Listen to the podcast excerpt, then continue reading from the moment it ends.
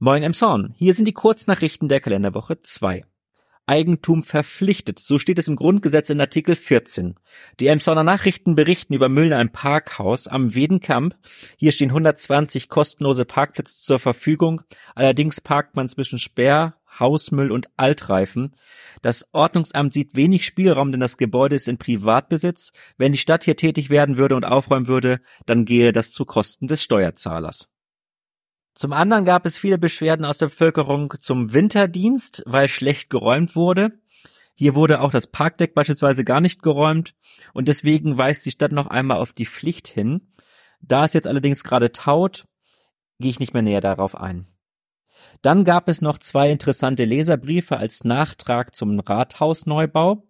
Kirstin Zoller beklagt sich in der Hatz über mangelnde Biodiversität beim neuen Rathaus. Es sei nur ein hässlicher Klotz und viel versiegelte Fläche. Und in den Emshorner Nachrichten merkt Wolfgang Weller an, dass die Stadt besondere Pflichten hat, seine Denkmäler zu erhalten und dass man einem möglichen Investor den Abriss nicht zu nahelegen sollte. Außerdem gibt es noch einen sehr lesenswerten Artikel in der Emshorner Nachrichten bezüglich der Problematik um Kita-Plätze in Emshorn weil viele Entwickler von Neubaugebieten abgesprungen sind. Ihnen ist das Geld ausgegangen, hier ist das Stichwort Zinsentwicklung, kann die Stadt jetzt keine neuen Kitas mehr bauen, denn ohne eine erschlossene Fläche kann man halt auch keine Kita bauen. Und hier sei noch angemerkt, dass ohne Fachkräfte auch keine Kita betrieben werden kann. Kommen wir zu juristischen Themen. Vor dem Landgericht Itzehoe steht ein 22-Jähriger. Er soll im Juli 2023 einen 35-jährigen Angler am Hafen niedergestochen haben wohl wegen 20 Euro. Dank einer Not-OP und den sehr aufmerksamen Zeugen überlebte der Mann.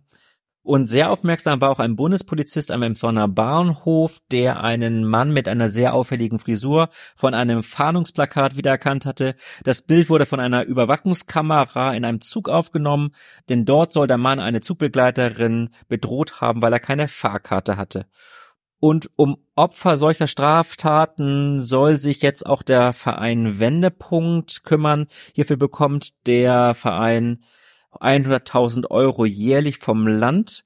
Der Hintergrund sind die Taten in einem Zug in Brokstedt im Januar letzten Jahres. Im Übrigen wäre Anne-Marie am kommenden Donnerstag 18 Jahre alt geworden.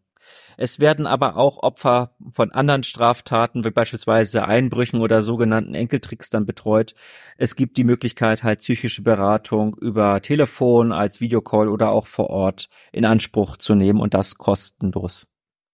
Dann berichtet die Holsteiner noch über die Einschätzung von Oberbürgermeister Volker Hatche bezüglich Northvolt.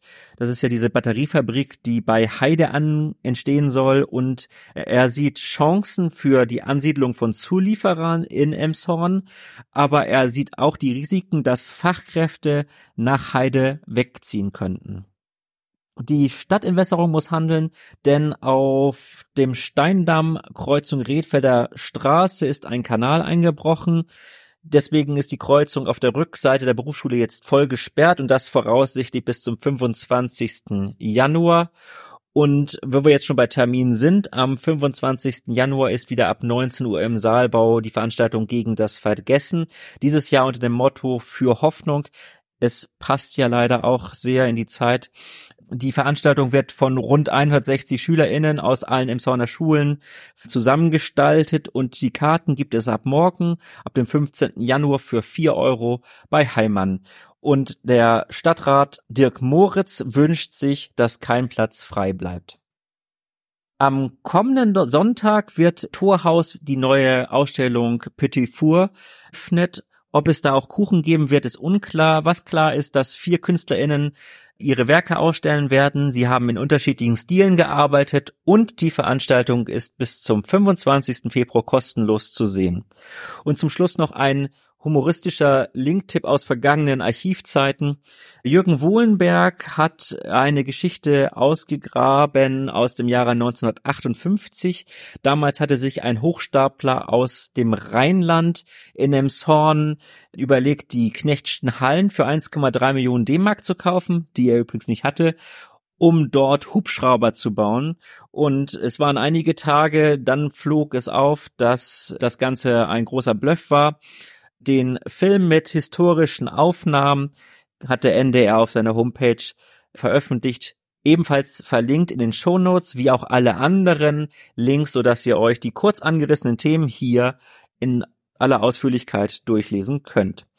Und somit sind wir auch am Ende der Kurznachrichten angekommen. Ich bedanke mich für eure Aufmerksamkeit, freue mich über Sterne und Feedback an post@moing-emshorn.de und wünsche euch einen guten Start in die neue Woche.